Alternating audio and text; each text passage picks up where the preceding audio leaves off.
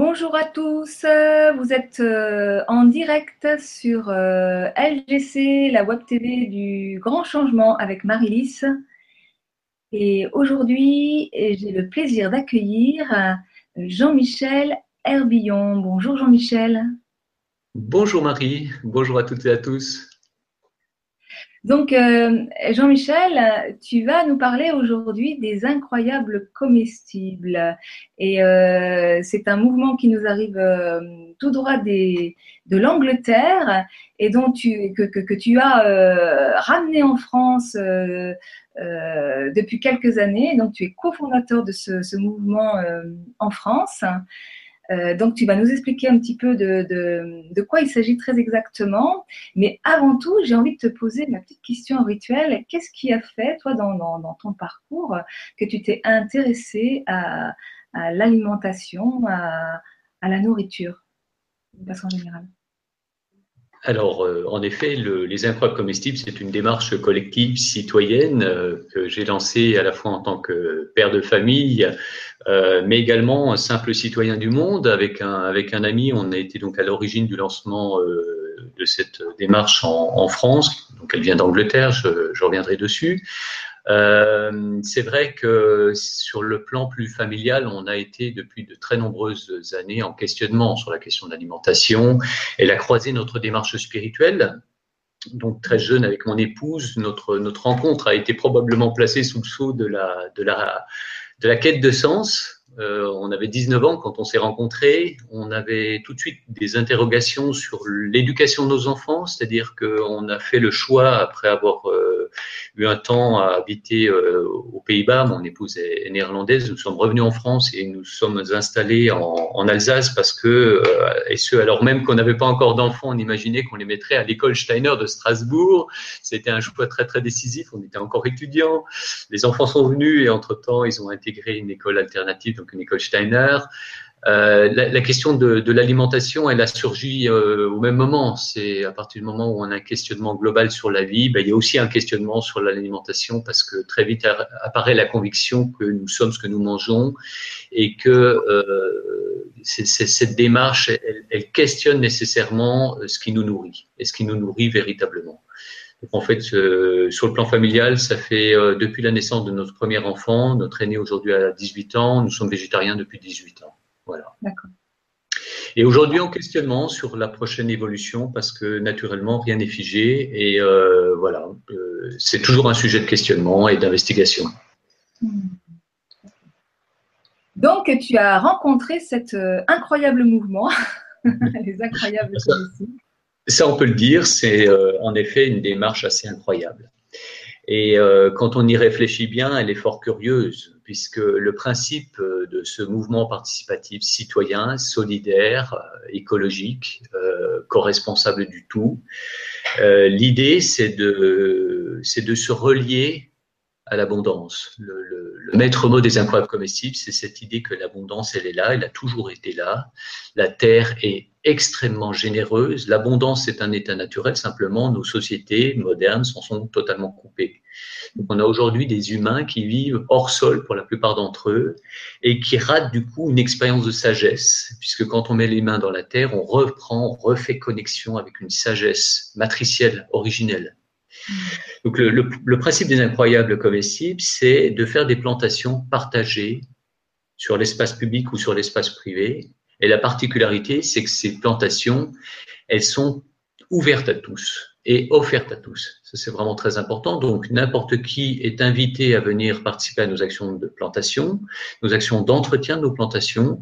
Et puis, euh, chacun est invité à venir partager les récoltes. Donc, c'est pas forcément les mêmes entre ceux qui vont venir travailler euh, la terre et euh, faire en sorte que quelque chose surgisse de terre, qu'une abondance soit offerte en partage, et puis ceux qui effectivement vont venir cueillir euh, et profiter de ces plantations.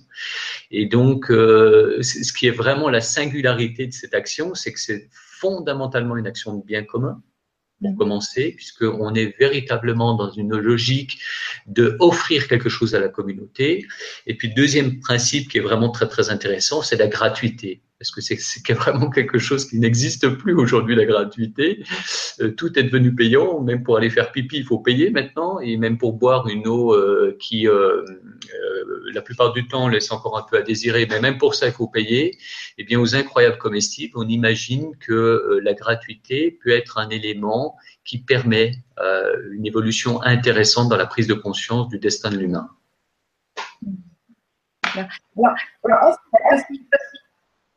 Moi, je me suis rendu compte. Oula, il y a un écho là. Je m'entends de ton côté. Je ne sais pas si toi tu entends l'écho. Non? Alors, moi, je t'entends, mais c'est un petit peu en décalé, mais ça devrait, euh, ça devrait marcher.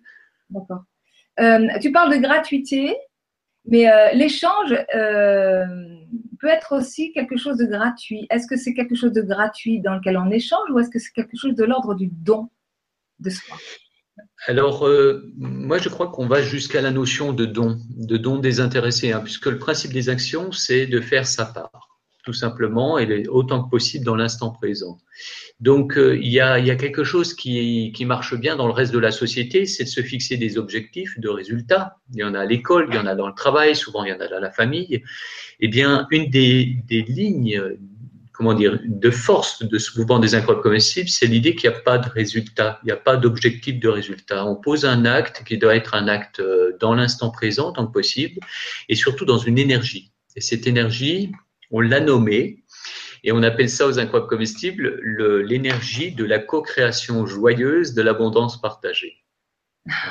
Et quand on est dans cette énergie, je pense qu'on est véritablement dans une énergie de don, donc certes, il y a un partage, hein, puisque le principe, c'est vraiment d'être dans, dans, le, dans le partage de, de l'instant présent. On fait ça, on peut faire ça seul devant chez soi, mais euh, la plupart du temps, on le fait avec d'autres. On va partager le travail, on va partager le labeur, on va partager aussi le, le, le plaisir de faire ensemble. Mais fondamentalement, cette idée du don, c'est je fais, je fais ma part en fait. Hein. Je pose un acte qui est un acte conscient et à partir de là, je n'attends rien en retour, si ce n'est peut-être ce que la vie va m'offrir ou ce que la vie va me mettre sur, euh, sur, mon chemin. Donc euh, cette idée de don est vraiment très très, ça peut presque prendre la, la forme d'une d'une idée d'offrande, hein, c'est-à-dire je pose un acte qui est un acte qui doit révéler un autre domaine du possible. Et à partir de là, on est vraiment dans l'énergie de la co-création joyeuse. Oui, mais c'est ça que je trouve absolument fabuleux en fait dans ce mouvement, parce que moi personnellement, je suis intimement convaincue euh, que le monde nouveau est, euh, est, fondé sur le don et non pas sur l'échange. Alors c'est vrai qu'il y a de plus en plus d'initiatives euh, fondées sur l'échange et je trouve que c'est une bonne transition, mais quand on est dans l'échange, on est encore dans l'attente de quelque chose. Je te donne quelque chose en contrepartie de quelque chose. Alors que dans le don, on est vraiment euh, dans, dans, dans, une autre dimension. On est dans le don de soi, on est dans le partage inconditionnel. Mmh. Euh, et, et, et, moi, personnellement, je pense que c'est vraiment le, le, la valeur du monde nouveau. Et c'est ça que je trouve fabuleux dans les incroyables comestibles. Oui, et il y a une deuxième dimension, c'est la dimension de la confiance, confiance dans la vie. Parce que euh, naturellement, nos actions, la plupart de nos actions se font sur l'espace public. C'est-à-dire que nous sommes en situation de ne rien maîtriser. Ça, c'est vraiment très, très important. Et donc, quand on ne maîtrise pas, euh, c'est un apprentissage déjà, parce qu'on a plutôt tendance à vouloir tout maîtriser dans la vie. Là, on fait des actions qui, naturellement, euh, sont laissées à tout ce qui peut arriver sur l'espace public. Et euh, souvent on le dit, le, principe c'est de cultiver la confiance parce que à partir du moment où on va faire des actions, la peur au ventre de tout ce qui pourrait arriver, nos, installations pourraient être piétinées, euh, nos bacs pourraient être renversés, il pourrait se passer plein de choses absolument abominables, mais euh, si on est dans cette énergie-là, probablement qu'on va nourrir ces possibilités-là. Donc le principe, c'est de dire, à un moment donné, je pose un acte et qui est un acte aussi de vie et de confiance. Et ça, c'est vraiment très, très important. Et en réalité, on, voit qu'il y a derrière ces actions citoyennes, euh, auxquelles se sont liés des milliers et des milliers de gens, hein, partout en France, mais aussi euh, partout dans le monde, puisqu'on a des actions aujourd'hui dans plus de 20 pays. Euh, c'est quand même très, très intéressant. Ces actions-là sont aussi des actions de prétexte de travail de l'humain sur lui-même. Hein, mm. de, de, de, de, cultiver des, des, valeurs différentes, des regards différents, des possibilités différentes, et de faire surgir finalement un nouveau monde. On dit euh, dans nos conférences très souvent, eh bien, il y a un nouveau monde qui émerge, et ce monde, ce nouveau monde, il est incroyable. Voilà. Et donc, l'idée, c'est de créer l'incroyable, justement. Parce que ce qui est incroyable, c'est qu'on ne va pas aller dans des jardins partagés, en dehors des villes ou dans des parcelles de terrain, etc. C'est qu'on trouve cela vraiment au cœur des villes, soit dans des bacs, soit dans des espaces. Dès qu'il y a un morceau de terre, en fait, on peut planter. Alors c'est ça le principe. Hein. L'idée, c'est on résume les incroyables comestibles à trois, euh, disons trois, trois mots. Le, premier, c'est de planter, mais planter partout là où c'est possible. Et en regardant autour de nous, on s'aperçoit que c'est possible partout, précisément, euh, avec un petit peu de bon sens, mais néanmoins, on a énormément de possibilités de plantation hein, dans nos villes, euh, dans des endroits qui, qui le permettent. Euh, le deuxième, c'est d'arroser, mais arroser au sens de prendre soin de nos plantations, entretenir avec soin, avec amour, avec bienveillance, et puis partager. Donc euh, planter, arroser, partager.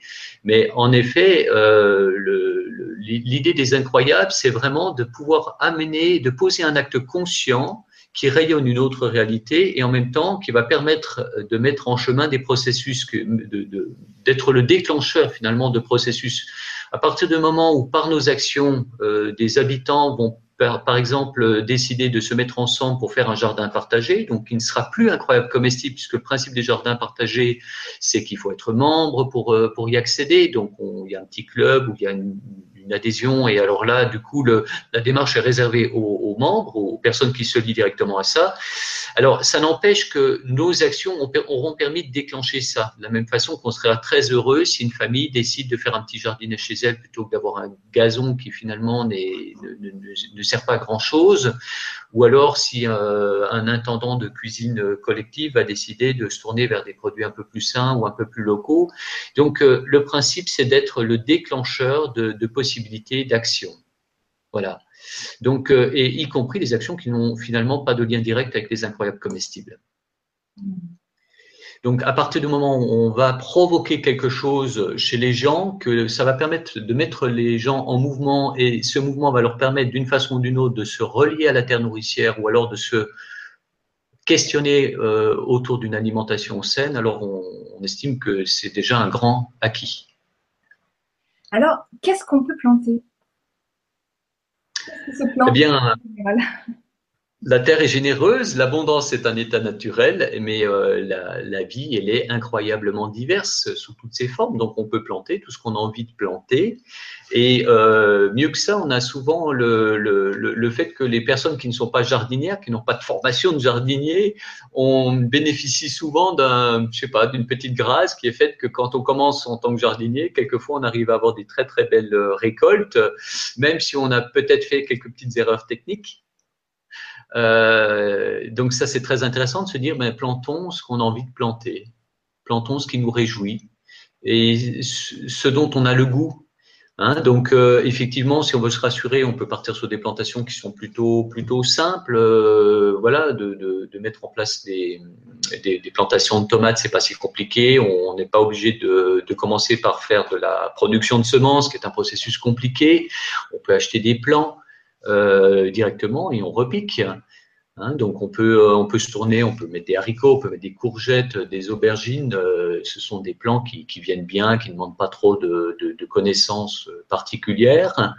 Et puis chemin faisant, on peut aussi regarder les choses un peu différemment. On peut investiguer et puis se montrer, voir qu'il y a des, des, des, des des, procédés de plantation ou des, je parlerai pas de technique, mais des regards sur la façon de se lier à la terre nourricière qui permettent de faire des découvertes euh, incroyables comme la permaculture ou la biodynamie ou euh, l'agroécologie d'une façon générale. Et à partir de là, euh, on peut aller vers des types de plantations qui demandent un peu plus de, voilà, qui sont un peu plus, un peu plus, disons, un peu plus difficiles, qui demandent à réfléchir davantage sur le sol qu'on a à disposition, comment on va l'amender, comment on va le faire évoluer. Euh, voilà, euh, un semis de carottes, c'est déjà un, niveau de complexité un peu plus, plus important que de repiquer des laitues. Oui, parce qu'en fait, ce qui est intéressant euh, en ville, c'est que finalement, moi je dis toujours, toujours que la contrainte est créative, mais comme parfois les, les, les parcelles de, de, terre sont petites, euh, et en fait, on a la croyance qu'il faut avoir des grandes parcelles de terrain pour pouvoir planter. Or, c'est faux. Moi, j'ai vu des jardins magnifiques sur des balcons. Oui. Euh, et que le principe de la permaculture, justement, euh, c'est de pouvoir planter tout un tas de, de, de, de légumes qui se complètent dans des espaces très très petits, avec des taux de récolte absolument incroyables. Et c'est exactement ça. Aux incroyables comestibles, donc on, propose effectivement de faire le lien avec la, permaculture, le mouvement de, la permaculture en France. Et, euh, nous sommes très liés. Hein.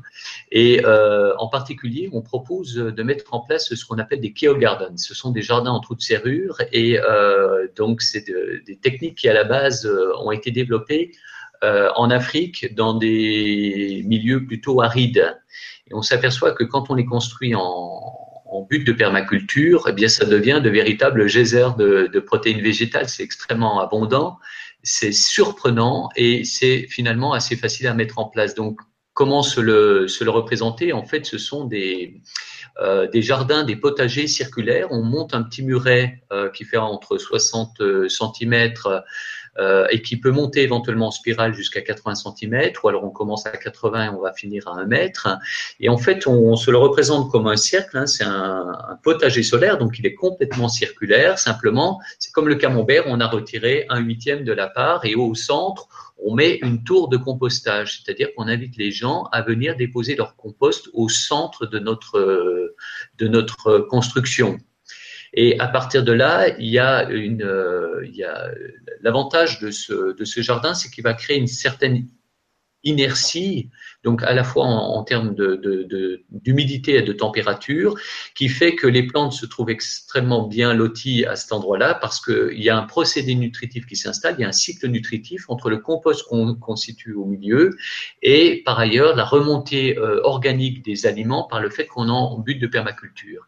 Et quand on voit ces, ces ces jardins entre de serrure, on voit à quel point la terre est généreuse et on peut effectivement sur, euh, sur une surface d'à peu près 3 mètres carrés créer véritablement une nourriture. Hein. C'est pas seulement pour décorer, c'est véritablement pour nourrir la famille ou nourrir effectivement les gens qui vont se lier à la, à la mise en place d'une telle euh, d'un tel procédé.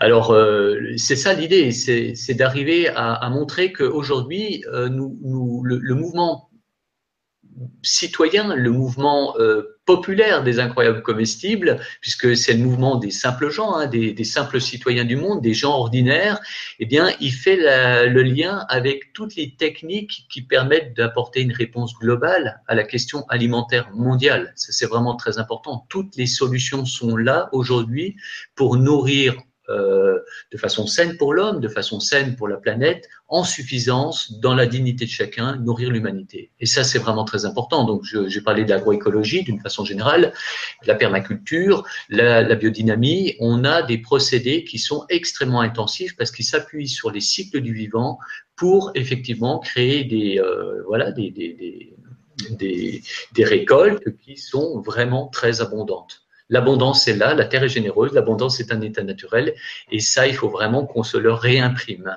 Voilà. Donc, attention juste, c'est euh, il faut pouvoir être en respect de la terre, des cycles naturels, des cycles du vivant. Et justement, la permaculture est une invitation à ça, la biodynamie est une invitation à réfléchir à la guérison de la terre, des sols, de la fertilité des, sols. Alors, c'est comme ça qu'en plein cœur de ville, on va, on, va se retrouver avec des, des, mini potagers. On va aussi bien trouver des herbes aromatiques que des, que des, fruits, des légumes, des tomates, des, enfin des, des enfin tout un tas de choses. Quoi. Et euh, ce qui, euh, euh, ce qui est spécifique, c'est qu'on va trouver des petites pancartes plantées dans lequel, sur lesquelles c'est écrit Servez-vous, c'est gratuit. Voilà, c'est le principe. Hein. Donc, euh, toutes nos, actions, effectivement, euh, elles, ont une visibilité. On dit qu'aux incroyables comestibles, il y a 50% d'actions de plantation, 50% de pédagogie. Et euh, nos petits visuels, nourriture à partager, servez-vous librement, c'est gratuit, participent justement de cette pédagogie. L'idée, c'est d'expliquer pourquoi on fait ça et quel est le sens de ces plantations partagées. Mais en effet, c'est une invitation à venir se servir et euh, venir euh, profiter de, de, cette abondance, de cette générosité de la terre qu'on a qu'on a créée à quelques en, se regroupant avec quelques familles, quelques voisins, et euh, chacun est invité à venir se servir. Les, les, plantations aromatiques, elles sont très intéressantes parce qu'elles sont vraiment faciles à, à, faire pousser. On peut mettre en place de très très belles spirales d'aromatiques, par exemple. Euh, ça marche très bien dans un parc public, par exemple, où on, très très souvent les les villes, les, mairies euh, entretiennent très bien les espaces publics, souvent euh, sous l'aspect floral. Alors nous, on dit simplement, ben, c'est intéressant aussi d'amener l'aspect nourricier, l'aspect comestible, parce que précisément, ça permet de recréer un équilibre et puis ça amène l'attention sur l'enjeu du manger sain, du manger local, d'une nourriture saine, vivante, euh, et ainsi de suite. Je peux montrer une, photo de Kéol, hein, donc celui que, je vais montrer là a été réalisé à, par les incroyables comestibles à, Albi. Donc, c'était un, un, des tout premiers euh, Garden qu'on a installé en France. Depuis, on fait en sorte de pouvoir en mettre euh, dans d'autres lieux euh, un peu partout en France. voilà un peu à quoi ressemble donc celui d'Albi. Euh, donc au milieu, vous avez la, tour de compostage et puis vous avez donc un potager euh, en forme euh, circulaire avec une orientation au soleil de façon à faire que les plantes qui ont besoin véritablement de, de chaleur vont plutôt se trouver au sud et puis des plantes qui ont besoin plutôt de voilà d'être plus préservées vont se trouver au nord. Le muret, normalement, est plus important à droite qu'à gauche de l'entrée du, du, trou de serrure. Et vous avez là vraiment quelque chose qui devient très vite très prolifique. Et vous voyez hein, sur la photo de droite à quel point euh, les plantes se chevauchent les unes les autres. C'est mm. vraiment très très intéressant. Et donc là, on a reconstruit pleinement le cycle du vivant, c'est-à-dire qu'on a la tour de compostage qui est l'apport euh, nutritif de base. Donc vous la voyez là sur ce, sur ce schéma. C'est au milieu que se trouve la, la tour de compostage. Donc, on invite les gens à venir amener leur compost naturel, donc. Et puis, vous avez donc une construction en permaculture avec à la base des gros rondins de bois. Donc là, on voit plutôt des petits morceaux de bois, mais on peut mettre euh, y compris des troncs en décomposition. Et puis ensuite, on a différentes couches qui vont permettre tous les apports qui sont nécessaires pour reconstituer quelque chose qui ressemble beaucoup au cycle forestier. Voilà. Et ce qui est très intéressant, c'est que par le fait même qu'on a une euh, des éléments organiques euh, bois en décomposition à la base, on va avoir une remontée nutritive parce que le bois va permettre toute une vie, et notamment tout un développement de la mycorhisation. Donc là, on est. Pourquoi il y a une si grande abondance? Parce que on a reconstruit le cycle naturel, le cycle du vivant. Et ça, c'est vraiment très, très intéressant. Donc, c'est une expérience qu'on propose, de montrer que sur peu d'espace, on peut vraiment avoir des plantations très productives. Mmh. Bon, ça, c'est déjà un projet un peu plus élaboré, mais à la base, on peut planter n'importe où. Mais alors, du coup, comment réagissent les communes? Est-ce que, est-ce qu'on on a besoin d'autorisation ou on peut faire ça euh, n'importe où? Alors, ça dépend si on est en Angleterre ou si on est en France. En Angleterre, le principe, c'est qu'on fait des plantations là où on estime que c'est euh, souhaitable, que ça amène quelque chose et que ça pose pas de problème à qui que ce soit. Donc, euh, on était assez, euh, c'était assez édifiant quand on a rencontré donc les initiatrices donc euh, du, du, mouvement en Angleterre, d'avoir leurs explications sur leurs procédés. Ils nous ont dit que quelquefois il y avait des tensions et en général, une des façons faciles de résoudre les tensions, c'était de démontrer que ça gênait personne, qu'il n'y avait aucun souci. Et souvent, on prenait la presse à témoin. C'est-à-dire qu'on convoquait la presse, on disait, regardez, il y a des citoyens, des habitants qui habitent le quartier depuis 20 ans qui ont décidé de faire ça. En quoi ça pose problème à qui que ce soit? Avant, c'était un terrain vague, c'était un désert vert, c'est-à-dire un lieu où il se passe socialement et, et euh, en termes de plantation absolument rien.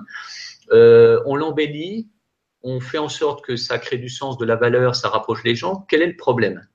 Ça, c'est le procédé anglais. En France, on a décidé de procéder différemment puisque nous cherchons la coopération. Et on s'est aperçu assez rapidement que euh, ça n'avait pas de sens de se mettre à dos les services techniques de la ville, les élus, euh, les partenaires territoriaux. Bien au contraire, on cherche des coopérations entre le mouvement vertical descendant que sont ceux, celui des, des, des, collectivités et le mouvement horizontal ascendant qui est l'aspiration citoyenne à faire des choses sur l'espace public. Donc en réalité, ce que l'on préconise, c'est effectivement de dire ben voilà, on aimerait faire ça, voilà, voilà le projet que l'on nourrit et on voudrait euh, juste s'assurer que ça pose pas de problème à qui que ce soit et c'est de cette façon-là qu'on va très facilement euh, recueillir une autorisation et en réalité, nous avons aujourd'hui des actions dans plus de 500 villes et villages de France. Et la plupart du temps, on n'a aucune obstruction des, villes, des, mairies, mais plus que ça, c'est qu'aujourd'hui, on est encouragé, on vient nous chercher, on a même des élus qui cherchent à démarrer les incroyables comestibles dans leur commune. Donc on est dans cette époque où effectivement cette idée nourricière, mais aussi cette idée du bien vivre et cette idée qu'ensemble on peut réinvestir l'espace public, on peut se le réapproprier. Elle est non seulement partagée par des, des citoyens un peu pionniers, mais également aujourd'hui par les élus de la plupart des villes. Donc ça, c'est vraiment très intéressant. Donc en réalité, ça se passe vraiment très bien. Ça va même plus loin que ça parce qu'on a aujourd'hui des villes qui souhaitent rentrer pleinement dans notre démarche et de se mettre en marche vers l'autosuffisance alimentaire, puisque ça, c'est vraiment le grand sujet des incroyables comestibles, c'est de travailler à notre résilience euh, alimentaire, à notre transition alimentaire, donc euh, nous amener à l'interrogation et au mode d'action collectif qui permettent, un, de produire et de transformer localement, de consommer localement, donc de se nourrir localement, et euh, première chose, euh, très très importante, est de, de se tourner vers une alimentation autant que possible saine, vivante, naturelle, respectueuse.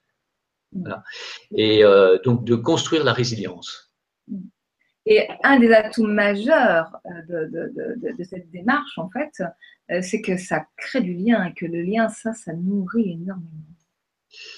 Alors en réalité, quand on regarde, on peut, on peut parler longtemps des aquariums comestibles, mais on peut regarder également euh, les images, euh, les photos, puisqu'on a beaucoup, beaucoup de photos qui sont disponibles euh, sur, Internet et qui montrent cette co-création joyeuse de l'abondance partagée. En fait, qu'est-ce qu'on voit? On voit des gens ordinaires, on voit des mamans, on voit des papas, on voit des grands-parents, on voit toutes sortes de, personnes de toutes sortes de catégories sociales qui ensemble ont décidé de se relever les manches pour mettre les mains dans la terre. Voilà. Donc ça, c'est vraiment, euh, on voit que c'est un mouvement qui tend à rapprocher les gens et fondamentalement le message en arrière-plan, la ligne de force, c'est de dire on est dans un modèle aujourd'hui d'évolution ou peut-être d'involution qui crée la dualité, qui crée la division, la séparation et nous en sommes aujourd'hui à initier des démarches qui créent l'unité, le rapprochement l'unité de, qui reforme communauté humaine et où les gens ont plaisir à se retrouver les uns et les autres, ce qui, pour moi, m'a beaucoup touché euh, en, en, étant euh, donc confronté à cette expérience des incroyables comestibles. C'est vraiment que c'est un mouvement qui veut l'inclusion de chacun, tel qu'il est, comme il est, là où il est. Et donc, c'est une invitation qui s'adresse à tous, à faire qu'ensemble, on peut faire quelque chose qui a du sens pour tout le monde. Mm.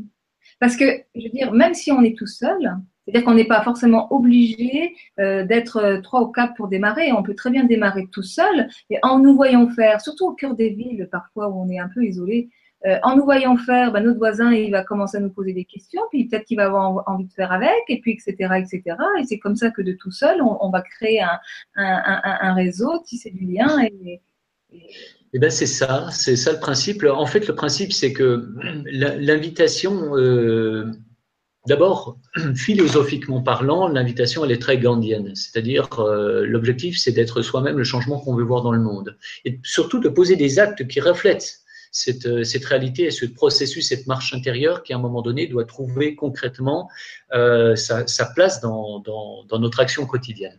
Donc, le, principe, c'est ça, et en même temps, c'est celui de faire sa part. Hein. Donc, euh, on, a, démarré en France les incroyables comestibles en lien très, très étroit avec le mouvement du, du, colibri de Pierre Rabhi. Hein. Donc, l'idée du faire sa part, elle est vraiment congénitale de celle du, du colibri, mais des incroyables comestibles également.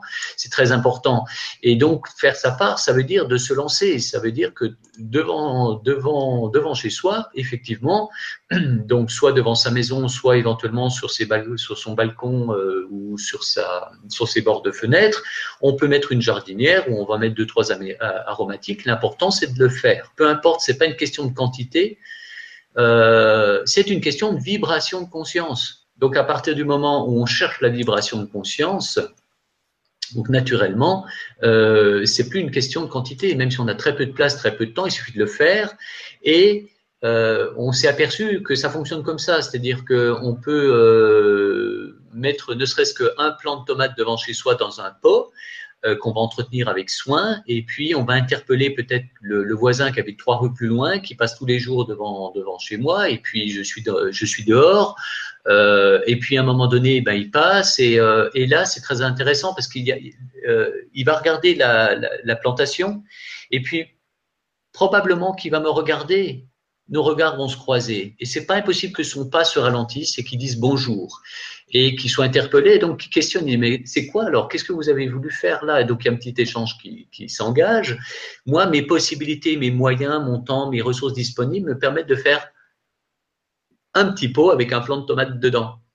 Mais le voisin, dans les choses, dit mais moi j'habite un peu plus loin, j'ai plus de place, euh, j'ai un peu plus de temps. Euh, c'est pas un plant que je peux faire, mais éventuellement je peux mettre 10 plants de tomates. Mais si moi j'avais pas fait ma part, et si lui n'avait pas été interpellé par le fait que moi j'ai fait ma part, alors lui ne peut pas faire sa part. Donc l'idée c'est vraiment d'être chacun très très conscient qu'on peut faire notre part et que quelquefois des petits gestes qui paraissent très anodins, très insignifiants, en fait quand on les agrège, on agrège des consciences, on trace des sillons de conscience. Et ça c'est très important parce que on peut être dans des réflexions spirituelles euh, de haute valeur qui sont des sources d'inspiration, mais à un moment donné, il y a le pouvoir des petites actions concrètes. Je dirais même que c'est celle qui a le plus de puissance. Voilà, parce que la spiritualité, elle devient un, un, phénomène considérablement amplifié quand on va jusqu'au bout de notre incarnation, c'est-à-dire jusqu'au bout de la matière. Et ça, c'est vraiment très très intéressant d'aborder l'acte quotidien sous, sous l'angle effectivement d'une conscience en arrière-plan, et en même temps, euh, voilà, on est euh, très concrètement les mains dans la terre. Ouais, moi j'aime bien ce petit, euh, pour aller dans le même sens de, de ce que dit Gandhi, moi il y a un petit proverbe amérindien qui dit marche ta parole. C'est-à-dire pose les actes, les actes cohérents avec les valeurs de ton cœur et celles de ton esprit.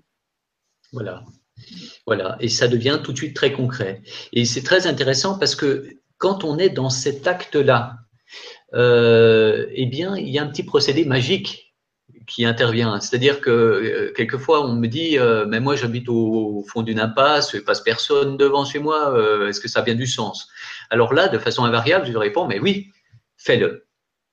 Et tu, verras bien s'il se passe quelque chose ou il ne se passe rien, mais fais-le. Et euh, quelquefois, je recroise des personnes, me disent, bah oui, je l'ai fait. Ben alors là, c'était complètement inattendu parce qu'en effet, il passe pas grand monde devant chez moi, mais quand même, ça a interpellé le facteur, qui en a parlé à, l'institutrice du village, et puis du coup, ils ont démarré des actions à, l'école, et puis, euh, et puis ils ont fait le lien avec la maison de retraite. Et puis alors maintenant, il y a aussi des actions incroyables comestibles à la maison de retraite. Mais à la base, c'est lui, c'est par le fait que dans son impasse, il a fait ses premières actions qu'il y a quelque chose qui a pu se déclencher. Et ça, je l'ai observé très souvent. Et, donc, ça m'amène à, répondre à la question qu'on me pose souvent en, en conférence, mais en fait, pourquoi ça s'appelle des incroyables comestibles? On dit, mais en fait, c'est pas, c'est pas tant les légumes qui sont incroyables. Ça, on le sait. La, terre est généreuse, l'abondance est, est, un état naturel. Ça, c'est vraiment, ça revient comme forme de, presque de slogan. Euh, tellement c'est vrai, tellement ça, c'est vivant, c'est vibrant dans, dans nos actions. Mais en fait, réellement, c'est que quand on est dans cet acte juste, au sens où on fait notre part en conscience, pour créer les conditions d'implantation d'une autre vibration de conscience, alors là, il y a un procédé magique qui se met en place. C'est quasi magique. Il se passe quelque chose. Et ce qui est très frappant, c'est quand les gens racontent les incroyables comestibles et qui sont véritablement vraiment dans cette vibration-là, dans cette co-création joyeuse, alors ils racontent ce qu'ils font et ils disent, ben, ben en fait, on a, on a commencé, on a fait ça, puis après on a fait ça, et puis alors après, c'est incroyable parce qu'il s'est passé ça, ça, ça et ça. Et alors là, quand tu commences à dire ça, alors là, je me dis, ça y est, ils ont accédé, ils sont vraiment dans cette vibration. Ils sont vraiment dedans. Voilà. C'est ça la magie de la co-création joyeuse, quoi. Mais la, magie, moi j'aime bien ce, double sens de ce mot. La magie, c'est l'âme agit de la vie. Voilà. Voilà. Et, elle est médiatisée par ce processus de conscience pour faire surgir euh, effectivement la, vie et le développement de l'âme dans sa concrétude, dans, le fait qu'à un moment donné, il y a une manifestation particulière qui peut, qui peut en, découler. Il faut effectivement, il faut une conscience.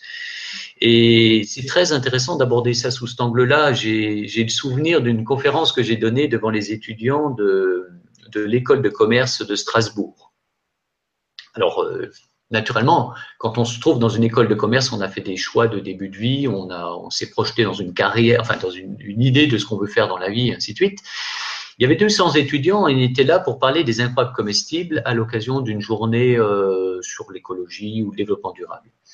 On était deux à la, à la, tribune. Il y avait un professeur de, de l'IUT de Mulhouse qui venait parler de ses expériences d'implantation des incroyables comestibles au sein de l'IUT de Mulhouse. Et moi, j'ai été invité pour parler des incroyables comestibles dans leur développement national. Et à un moment donné, il y a une question qui arrive à nous, et la question c'est que pensez-vous de McDo? Alors, euh, c'était très intéressant parce que naturellement, ils ont bien perçu qu'il y avait un lien entre ces plantations partagées sur l'espace public et euh, la nourriture qui est quand même euh, l'un des sujets euh, importants qui découle du mouvement des incroyables comestibles, enfin de ce qu'on essaie de, faire. Et Renaud, euh, donc le, prof de l'IUT, fait une réponse absolument magnifique sur, disant bah, ce qu'il faut savoir quand même, c'est que derrière le système McDo, il y a des relations sociales, il y a des relations de travail, il y a des processus euh, euh, d'achat de matières premières de telle et telle façon. Il fait une réponse absolument splendide, il n'y a rien à rajouter, il n'y a rien à redire, euh, tout est bon. Sauf que je sens, je ressens que bah, les étudiants aimeraient aussi avoir mon point de vue sur la sur la question. Alors, je me suis dit, je ne vais pas leur refaire la même la même réponse qui était brillante, donc je vais les prendre d'une façon un peu décalée. Et la réponse que j'ai faite, c'était de dire, vous savez, McDo, euh, c'est comme le système politique en réalité. En réalité, c'est comme le système économique. Et en réalité, c'est comme le système des relations sociales. C'est le produit, c'est le fruit d'une conscience. Donc, il n'y a pas de jugement à avoir par rapport à ça. Euh, c'est intéressant de se dire que nous sommes là face à un fait et que ce fait est le produit d'une conscience précisément. À partir du moment où la conscience évolue, alors le système politique évolue, le système économique évolue et le système des relations sociales évolue, jusqu'au moment où il n'y a peut-être plus besoin du McDo. Mais aujourd'hui, dans notre état d'évolution, McDo est là, McDo est bien là, ça répond à une loi naturelle. Voilà. Simplement, comme toute loi naturelle, euh, en tout cas, là, on est sur une loi d'évolution, donc il y a une évolution qui est possible. Et en fonction de l'évolution de conscience, à un moment donné, on se détournera d'une nourriture qui est une nourriture aujourd'hui, qui correspond à un état de fait, mais qui sera certainement pas en réponse à l'augmentation vibratoire, donc du besoin vibratoire euh, qui est associé à la nourriture dans l'évolution de l'humain. Donc ça, c'était une réponse qui les a surpris, peut-être même choqués pour certains. J'ai bien senti euh, des remous pour me dire, euh, mais monsieur, tu, tu, vas un peu loin là, euh, ça, ça devient un peu délirant. Donc je sais que dans la salle, il y a des gens qui ont pensé comme ça, des jeunes gens, mais je sais aussi qu'il y en a beaucoup qui ont été touchés. Voilà, et que ça va être un, sujet de questionnement, d'interrogation. Et puis naturellement, on peut pousser encore plus loin cette question de la nourriture, de ce qui nourrit euh, véritablement. Donc ça, c'est des sujets que, j'amène beaucoup en conférence. Oui, c'est vrai, mais c'est fondamental ce que tu dis, parce qu'en fait, euh, l'idée, c'est pas de, juger ce qui existe, parce que nous sommes co-créateurs de, cette chose-là, quelque part. Euh, mais c'est comment effectivement, dans mes actes quotidiens, dans ces tout petits actes dont tu parles, euh, on peut nourrir des valeurs différentes jusqu'à ce que ces choses, ces situations, que l'on juge comme étant euh, diaboliques ben, disparaissent d'elles-mêmes. Parce que s'il n'y a plus d'acheteurs, s'il n'y a plus la conscience qui fait que ça peut exister, effectivement, on disparaît tout. Mais c'est là précisément l'importance d'un mouvement comme celui-ci. D'abord, euh, ce qu'il faut dire, c'est que les incroyables comestibles est un mouvement de la transition citoyenne. En fait, il fait partie de la génération végétale. Ce sont ces mouvements citoyens qui font du lien à la terre le renouveau du projet de société, pour pas dire le projet d'humanité. Mais euh, donc nous sommes pas seuls, c'est-à-dire qu'on travaille en convergence avec toutes les forces de croissance, avec toutes les forces d'évolution. Ça c'est vraiment très très important de, de, bien voir que là où ça se joue vraiment, c'est dans la convergence des consciences. Donc ça c'est le premier élément. Le deuxième, c'est qu'à chaque fois qu'on amène des éléments qui permettent l'éveil de conscience, alors du coup, on, on, on, on contribue à creuser encore plus profond ces sillons de conscience qui vont permettre à un moment donné le, changement de spire d'évolution de l'humain. Quand on parle de spiritualité, euh, il y a le mot spire, et ça c'est vraiment très intéressant, c'est-à-dire qu'à un moment donné, on change de spire dans le développement, et les conditions sont réunies ce que je dis souvent euh, dans, dans, mes conférences, euh, euh, c'est que moi, ce que je pense, c'est que nous sommes aujourd'hui des millions et des, des, millions dans le monde à être juste prêts pour changer de spire de développement humain. Et donc aujourd'hui, c'est une question de masse critique, c'est qu'à un moment donné, euh, pendant très longtemps, en apparence, il se passe rien, mais pour autant, les, les, les graines sont, sont semées euh, qui vont permettre une nouvelle éclosion. Hein, moi, je suis, euh, j'ai été très inspiré dans ma vie par par la pensée de, Pierre Rabhi et par son, son action surtout. il est clair que si Pierre, il y a 30 ans, s'était retourné pour voir qui était derrière lui, qui le suivait, euh, et que la poursuite de son engagement euh, en était euh, dépendante, il se serait arrêté en chemin. Voilà. Et à un moment donné, on regarde pas trop derrière, on regarde surtout devant. Et puis à un moment donné, c'est quand même aussi intéressant de voir et de se compter. Voilà. Aujourd'hui, Pierre remplit des salles complètes. Euh, c'est devenu une superstar. Il a une audience, mais surtout ses idées sont invariables depuis 30, 40 ans. Et aujourd'hui, elles ont éclos. Les incroyables comestibles sont le pur produit de ce qu'il a ensemencé et ce que lui et d'autres ont ensemencé. Et à notre tour, ensemençons.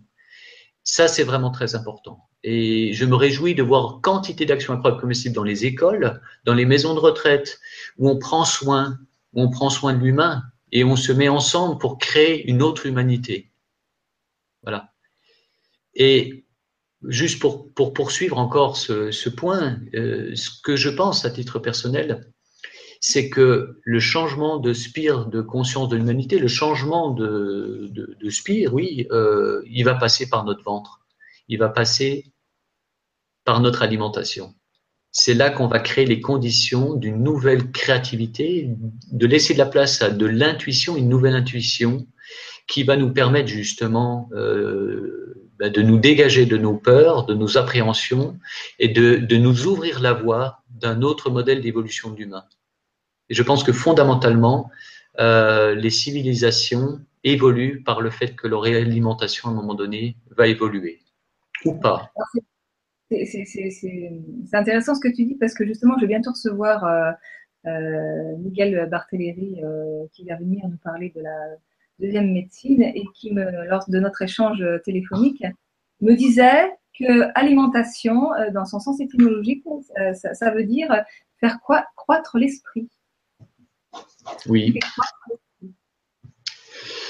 Moi, je pense que l'alimentation, en tout cas, est, absolument déterminante euh, dans la façon dont on se positionne dans la vie et dans la façon dont on, n'ouvre ou pas des portes qui nous permettent d'évoluer en conscience. Euh, j'ai eu une, conversation amicale avec quelqu'un qui, euh, je, lui posais une question et la, réponse qu'il m'a faite était très édifiante. Ma constatation, c'est qu'il y a beaucoup de personnes qui sont en chemin d'évolution et euh, pour moi, la transition, elle commence au moment où on commence à se questionner sur la façon dont on se nourrit, on nourrit sa famille, la façon dont on, éduque ses enfants, la façon dont on se soigne, euh, et, d'autres questions de, même genre qui, touchent à l'intimité de l'humain, la façon dont on fait naître ses, enfants, par exemple, ou la façon dont on accompagne euh, ses parents, ses grands-parents.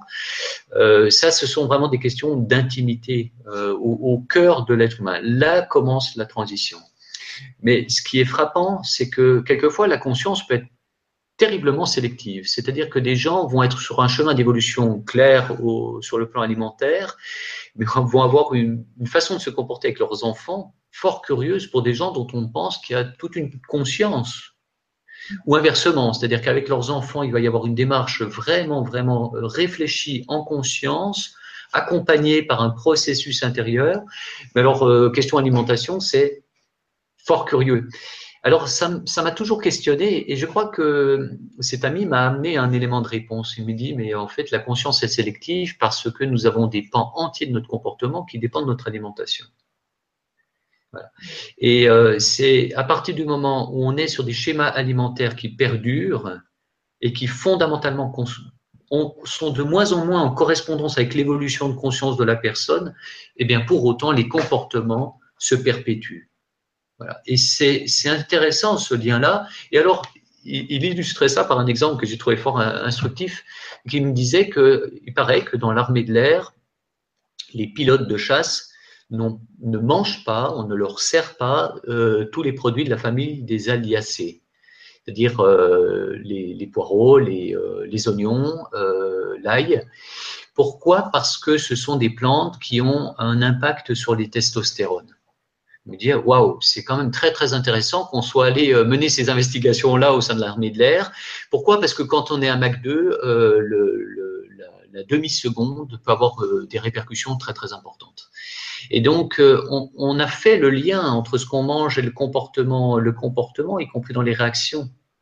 Donc effectivement, remodeler complètement son régime alimentaire peut être la façon de se débarrasser d'un certain nombre de scories qui vont nous permettre justement l'évolution sur les champs sur lesquels nous ne sommes pas encore.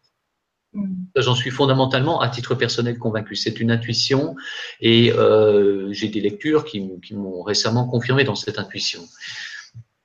Oui, oui, puis, puis euh, euh, plein de, des milliers de personnes euh, témoignent de leur transition alimentaire et de comment ça a influé complètement euh, sur leur comportement, sur leur discernement. C'est quelque part, plus on va vers une alimentation saine, vivante et consciente, plus notre mental, ce, notre esprit, notre conscience s'éveille et, et, et, se fluidifie. Quoi.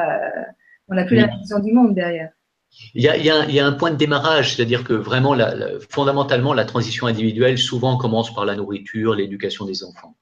Euh, ça, c'est vraiment un classique. Et la, transition devient collective quand on s'aperçoit que on est animé par des questionnements intérieurs qui vont amener à des choix nouveaux et on s'aperçoit qu'en réalité, il y a d'autres personnes autour de nous qui ont les mêmes questionnements au même moment et qui sont portés à faire des choix nouveaux. C'est comme ça qu'il y a des alternatives qui naissent à un moment donné. Bon, donc ça c'est sur l'aspect euh, l'aspect individuel mais, et collectif. Mais ce qui est intéressant, c'est quand même d'amener les, les, les, points de compréhension du grand public parce que l'objectif, euh, à un moment donné, l'une des deux initiatrices des incroyables comestibles qui s'appelle Mary Clear, elle dit euh, notre objectif c'est pas de nous tourner vers les gens qui trient scrupuleusement leurs déchets. Ces gens-là, ils sont déjà dans cette conscience-là. Donc l'objectif c'est d'aller vers le grand public, la masse critique en réalité.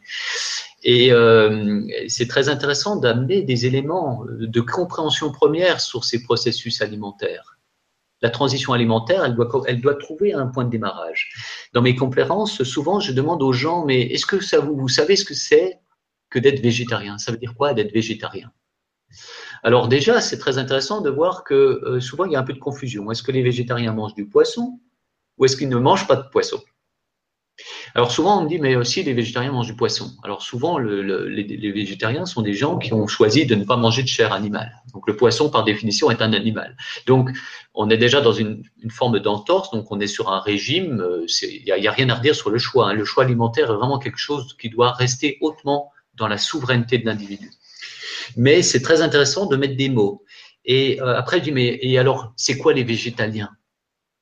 Hein Alors là, en général, les gens savent me répondre, c'est très, très euh, euh, rigolo. Et puis, euh, quelquefois, on parle des véganes. C'est quoi, en fait, c'est quoi d'être végane Hein, donc là, ça amène aussi la considération d'une attitude de vie qui est beaucoup plus large, qui englobe aussi le, questionnement sur la façon de se vêtir, de se chausser et ainsi de suite. Euh, éventuellement d'utiliser des cosmétiques euh, sur lesquels il n'y a pas eu de tests animaux et ainsi de suite. Entre-temps, j'aurais quand même demandé, mais en fait, qu'est-ce qui nourrit véritablement l'être humain? Alors là, c'est très rigolo parce que dans les réactions qu'on a dans le public, quelquefois, on en a qui sont quand même très alambiquées. Alors, une fois, quelqu'un m'a dit, mais alors, c'est le bol alimentaire. oui, certes, c'est pas exactement la, la réponse que j'attendais, mais enfin. Alors, ils cherchent et des fois, j'ai des réponses très, très surprenantes. Et quelquefois, au fond de la salle, il y a une petite dame ou un petit monsieur qui me dit, mais bah, c'est la nourriture. Et alors là, je dis, mais oui, c'est ça, c'est la nourriture. Ce qui nourrit l'être humain, c'est la nourriture. Et c'est juste qu'il ne faut pas confondre ça avec la rempliture. Parce que la rempliture, ça remplit l'être humain, mais ça ne nourrit pas. Donc ça amène sur cette question de, en, vérité, qu'est-ce qui nourrit? Alors là, on est vraiment sur l'alimentation basique. On n'est pas encore monté dans des dimensions plus vibratoires, plus spirituelles, mais néanmoins, on peut quand même dire à ce stade que, et tout le monde peut, peut comprendre ça. C'est, un enfant peut le comprendre. C'est que quand on cueille une une pomme sur l'arbre, alors en fait on mange la pomme, mais on mange aussi la vibration de la pomme. Tout est vibration.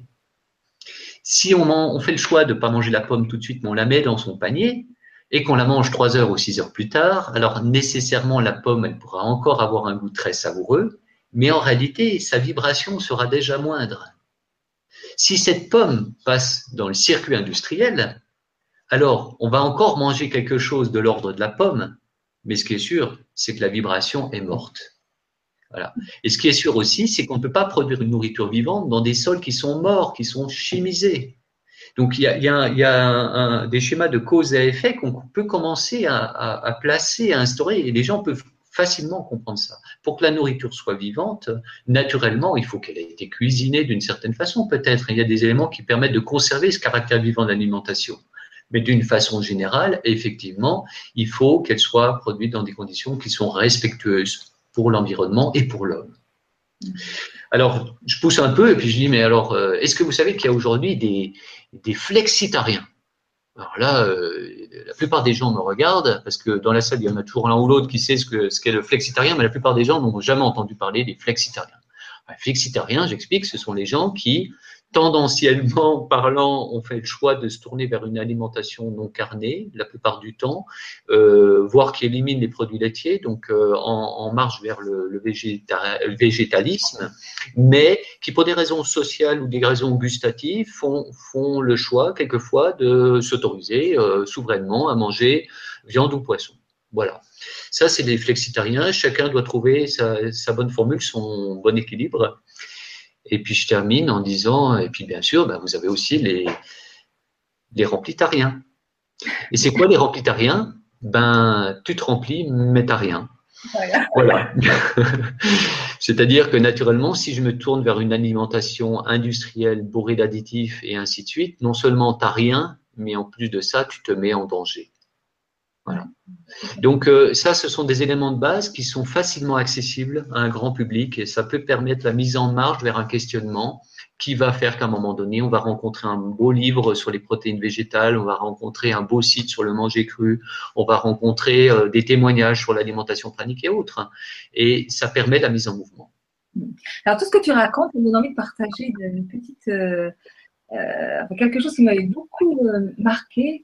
Euh, alors, je ne sais plus si c'est en, Bulgarie ou en Hongrie, euh, mais, mais, mais, mais, euh, la science s'était intéressée à, au fait que dans les orphelinats, il y avait énormément de, décès de, de, de, bébés. Et en fait, les enfants abandonnés dans des orphelinats, qui se retrouvent dans des orphelinats, et en général avec des équipes qui sont assez restreintes, qui fait qu'on n'a pas forcément le, le, le, temps nécessaire pour pouvoir apporter euh, euh, les soins d'amour qu'il faudrait. Et il y a un, tout un, un, certain nombre de, de bébés qu'on nourrit tout simplement en, en, fixant le biberon euh, sur un coin du barreau du lit comme ça. Et en fait, ils ne sont pas touchés. Ils ne sont jamais touchés. Et en fait, ils se sont rendus compte que ces enfants-là euh, devenaient malades, voire mouraient. Mmh. C'est-à-dire qu'on a beau leur donner toute la nourriture du monde, ces enfants-là meurent. C'est-à-dire que sans amour, l'être humain meurt. Ouais. Parce que ce qui nous oui. fondamentalement, c'est la vibration d'amour, C'est ça, euh, l'interrogation, c'est qu'est-ce qui nourrit véritablement? Donc naturellement, le, premier stade, la première spire de, réflexion, c'est sur quel type d'alimentation euh, basique je, je, dois me porter pour, pouvoir faire que mon corps va réagir bien, va me permettre d'être en bonne forme, en bonne santé, et peut-être favoriser également un processus d'évolution personnelle. Donc euh, une alimentation saine, euh, bio, de saison, évidemment, ça c'est vraiment les basiques du basique. Qu'est-ce que je fais avec la question du lactose? Comment je m'informe sur la question? Euh, Il y a aussi la question du gluten. Il y a un ensemble de questionnements qui, qui se posent. C'est pas pour rien aujourd'hui qu'il y a des milliers et des milliers de gens qui sont en transition alimentaire. Et c'est pas pour rien aujourd'hui que les conditions sont réunies pour permettre la transition alimentaire des territoires, puisque ça c'est vraiment un des axes de développement importants des incroyables. Bon, mais euh, si on va encore plus loin, on monte euh, au spire, au spire supérieur, bien sûr que la, la question se pose de qu'est-ce qui nourrit véritablement l'être humain. Mmh. Euh, si on en vient à dire c'est l'amour, donc c'est la lumière quelque part, fondamentalement. C'est-à-dire que tout est vibration et le plus on va se tourner vers une vibration de lumière et d'amour, le plus on va être nourri. D'autant que dans la nourriture solide, une grosse partie de ce que l'on mange, ce que l'on ingère, va nous permettre juste d'alimenter en énergie le processus digestif. Hein et donc, euh, le plus on est vers une alimentation qui ne sollicite pas outre mesure plus ne, que nécessaire le processus digestif, le mieux ça vaut naturellement. L'expérience, effectivement, elle est, elle est connue hein, dans, ces, dans ces orphelinats, euh, je crois que c'est en Roumanie, c'est l'expérience qui a été vraiment très travaillée par Janusz Korczak, je crois, et qui a donné lieu à la, à la pédagogie, il y a un lien très fort avec la pédagogie Pickler, c'est-à-dire que vraiment le, le soin qu'on va avoir dans le toucher, dans l'attention, dans l'attention consciente, dans l'affection, dans l'amour, dans la bienveillance, tous ces éléments-là permettent fondamentalement la nourriture. Et le lait maternel, euh, Steiner, je crois, disait que c'était la nourriture solaire, c'est-à-dire que bien sûr, il y a, il y a une substance physique, mais avant tout le fait de donner le sein, c'est de relier l'enfant à une nourriture solaire, et ça c'est très très beau. Euh, fondamentalement. Donc, c'est vrai que s'interroger sur sa nourriture, c'est s'interroger fondamentalement sur ce qui nourrit l'humain, et ça amène à un moment donné à des considérations qui, voilà, qui sont plus, plus intérieures, plus profondes nécessaire. Voilà. Mais il faut pas aller, euh, peut-être, euh, je pense que chacun doit trouver son propre tempo, son propre rythme dans sa transition alimentaire. L'important, c'est que les gens soient en marche et, et à un moment donné, de, de, de, prise de conscience en prise de conscience, euh, il y a des dispositions nouvelles qui apparaissent, mais déjà une réorganisation de sa façon de s'alimenter, euh, je crois que ça, c'est vraiment déjà fondamental. Parce que souvent, les personnes... Souvent, les personnes... Ah, ça y est, ah, ça y est. Euh, mettre en avant euh, le coût euh, de cette transition parce que euh, oui, manger bio c'est cher, enfin, mais en fait c'est vrai que cette transition elle, elle, elle, elle a un coût et elle, elle, elle, elle, est, c'est un passage un peu complexe, je ne veux pas dire compliqué, mais un peu complexe parce qu'on a encore les deux pieds dans l'ancien monde avec les anciennes croyances, en voulant aller vers le nouveau, finalement les nouveaux modes d'alimentation plus simples, plus vivants, je vais dire d'une façon vivant et conscient, coûtent pas cher du tout parce que l'amour c'est gratuit. Euh, et, et, et, que, mais c'est que c'est ce passage, cette transition qui est complexe en fait et qui peut avoir des coûts un peu euh, euh, amplifiés par rapport à nos, à nos habitudes alimentaires qui sont pas chères, qui sont faciles, qui sont qui nous remplissent. voilà, mais c'est quoi le résultat finalement Ça a un coût aussi dans les effets secondaires. Nous, on a quatre enfants à la maison, dont deux ados.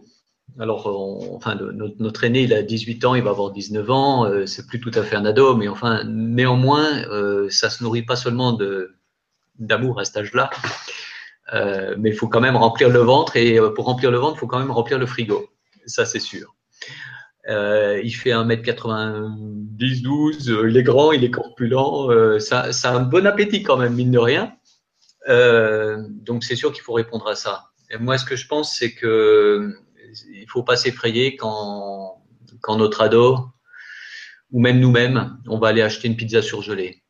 C'est pas en soi euh, quelque chose qu'il faut, euh, c'est pas condamnable. C'est-à-dire qu'il n'y a rien de condamnable en réalité. Hein. Ce qui est important simplement, c'est chez nos enfants de créer des dispositions qui font qu'à un moment donné, par leur propre liberté, leur propre autonomie, ils vont commencer à s'interroger eux-mêmes sur, la, sur le sujet et le plus tôt ça intervient, le mieux ça vaut. Mais de créer des bases saines à la maison, ça je pense que c'est important. Mm. Maintenant, si on aborde cette question du coût, euh, moi je, je, la trouve vraiment euh, édifiante, c'est-à-dire que la, la, la, démonstration peut être assez rapidement faite. Si c'est un calcul économique, si on se ramène à des chiffres, alors euh, pour le coup c'est quand même assez simple. On manie pas manie pas des concepts. À ce moment-là, on manie pas euh, des questions d'ordre plus euh, affectif, des questions spirituelles, je sais pas. Si on, ramène ça à des coûts, alors faisons le calcul. On va se mettre à table et on va, enfin, façon de parler, et on va, lister ces coûts. Euh, tout le monde est, capable de comprendre que dans une enveloppe donnée, on a différents choix qui sont possibles, tout simplement et que soit on choisit de manger de la, de la viande matin, midi et soir, euh, soit on choisit d'en manger une fois par jour, soit on, choisit d'en manger qu'une fois par semaine, soit on choisit de ne pas en manger du tout.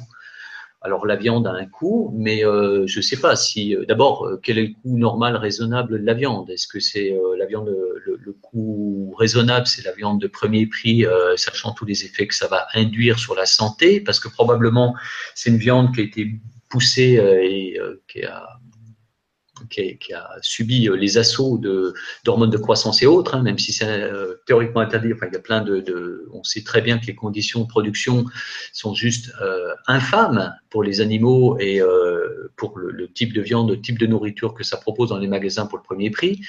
Voilà, est-ce que 30 centimes le prix d'achat du lait au producteur, ça, ça rémunère son travail? Enfin, il y a toutes ces considérations-là. Mais même si on reste à l'intérieur du budget, on sait très bien qu'on peut euh, jouer sur les curseurs et à un moment donné manger un peu plus de fruits et des légumes, bah oui, ça coûte un petit peu plus cher, mais euh, par ailleurs, on va euh, avoir des économies sur la quantité ou sur sur des types de viande qui coûtent cher. Et puis, est-ce que c'est pas paradoxal de voir qu'on peut se permettre d'acheter un smartphone à 1000 euros quelquefois ou à 800 euros, dernier cri technologie, mais que on s'inflige une alimentation qui est dont on sait qu'elle est destructrice euh, à court terme, à moyen terme ou à long terme pour notre organisme, pour notre bien-être. Alors, c'est une question de choix. Euh, chez nous, dans notre famille, en tout cas, le choix était vite vu et, euh, et voilà. Et on s'aperçoit qu'en réalité, par le fait d'acheter en vrac à la Biocop ou dans un magasin biologique, on a des prix qui sont voilà, qui sont correctes. Et puis, euh, c'est très nourrissant de savoir que le chou-fleur que j'achète 3 euros, 3,50 euros, il permet de nourrir euh, la famille de celui qui l'a produit. Ça, c'est nourrissant. Pour moi, c'est nourrissant. Voilà. Ou que ça a été produit dans des conditions qui respectent totalement la terre. Ça, c'est nourrissant. Je peux me permettre d'en manger moins parce que ça m'a nourri autrement. Puis aussi le fait que si on prend le temps pour, euh, pour manger, ben, du coup, on mange moins parce qu'on va avoir plus d'attention, de conscience, on va mâcher davantage, on va prendre le temps, on arrive plus facilement à satiété. Travailler sur notre stress, nos peurs fait qu'on évite de manger toute la journée, parce que manger toute la journée, ben c'est pas bon pour la santé, mais ça a aussi un coût. voilà, c'est tout ça on le sait. Hein. Voilà, donc c'est pour ça que attention, changer d'alimentation, aller vers une alimentation plus consciente, c'est dangereux, ça peut bouleverser votre vie. Donc attention, euh, allez-y prudemment. exactement, exactement. Alors, on arrive à la fin de, l'émission. J'avais une petite dernière question euh, quand même avant de. Donc euh, là, d'abord, je vois qu'il n'y a pas de questions sur le forum, même si je vois qu'il y a des spectateurs. Peut-être que nous nourrissons beaucoup nos, nos, auditeurs et qui n'ont pas besoin de, Euh, mais la petite dernière question, c'est euh, en parcourant le site, j'ai vu qu'on pouvait aller déclarer euh, notre groupe. j'ai vu qu'il y avait une charte, qu'on ne peut pas se revendiquer des incroyables comestibles comme ça, on ne peut pas faire du n'importe quoi. c'est quoi la charte? Alors, il y a une charte fondamentale qui est en fait la charte éthique, c'est en fait les lignes de force de ce mouvement. Donc euh, le, mouvement n'appartient à personne. C'est la définition du bien commun. C'est quelque chose qui n'appartient à personne. Chacun euh, est susceptible de pouvoir donc euh, démarrer des actions. On n'a pas besoin de les revendiquer. On n'a même pas besoin de se déclarer. Ça, c'est vraiment très important. Si on le fait, ça a du sens, ça a de l'intérêt parce qu'on va relayer ces actions, on va les référencer au niveau national, on va apporter des appuis, des conseils. Mais un groupe ou des, des, des personnes peuvent démarrer des incroyables comestibles seuls dans leur coin, il n'y a pas de souci. Simplement, euh, pour préserver justement le, le, le, mouvement dans son éthique, dans, ses lignes de force, on a établi ce que fondamentalement sont les incroyables. C'est un mouvement citoyen de gens ordinaires qui n'a strictement rien de politique. C'est vraiment très important. Hein, donc, il est totalement apolitique sur le plan partisan du terme. De la même façon, il est totalement non marchand, sans but lucratif. Ça, ce sont deux éléments forts de, de, la, de la, démarche, définis par la négative, hein, donc ce que ce n'est pas, mais on essaie aussi de définir ce que sont les incroyables comestibles dans leur positivité, l'instant présent, des choses comme ça, la convivialité, le partage, l'engagement, le soin de la terre, la bienveillance, etc. Et puis on a un point 7, euh, donc il y a sept euh, éléments qui tracent vraiment les sept lignes de force du mouvement, et le septième, je l'ai plus exactement en tête dans sa formulation, mais en gros c'est euh, nos enfants, non, sur le chemin d'une euh, société humaine, éthique, vertueuse, bienfaisante, co-responsable du tout, et ainsi de suite. Nos enfants sont nos guides. Hein, et ça, attire l'attention sur le fait que c'est intéressant que dans nos actions, il y ait toujours des enfants qui soient associés, qu'on soit très liés à, faire que les enfants se lient à ces actions et qu'on soit très à leur écoute, parce que c'est eux qui nous mettent en marche vers la nouvelle humanité. Donc ça, c'est un des éléments. Donc ce sont vraiment des, à la fois des principes un peu comme ça euh, philosophiques, on va dire, et en même temps très concrètement, on invite les incroyables comestibles à se tourner vers des semences qui sont euh, vivantes, euh, libres, fertiles, bioreproductives, bioreproductibles. Voilà, ce sont des invitations. c'est très important d'avoir cette charte. Et en même temps, ça fixe un cap. Voilà, ça fixe ce vers quoi on, souhaite tendre. Eh bien, merci beaucoup Jean-Michel pour cette euh, magnifique intervention. C'était très nourrissant. voilà. Euh, donc, euh, ben, l'émission touche à sa fin. Donc, je vais te dire au revoir. Au revoir à tous. Et je vous retrouve demain, demain soir, à 18h pour une émission. Voilà, belle journée à toi, belle journée à vous. Merci Marie, merci à tous, belle journée.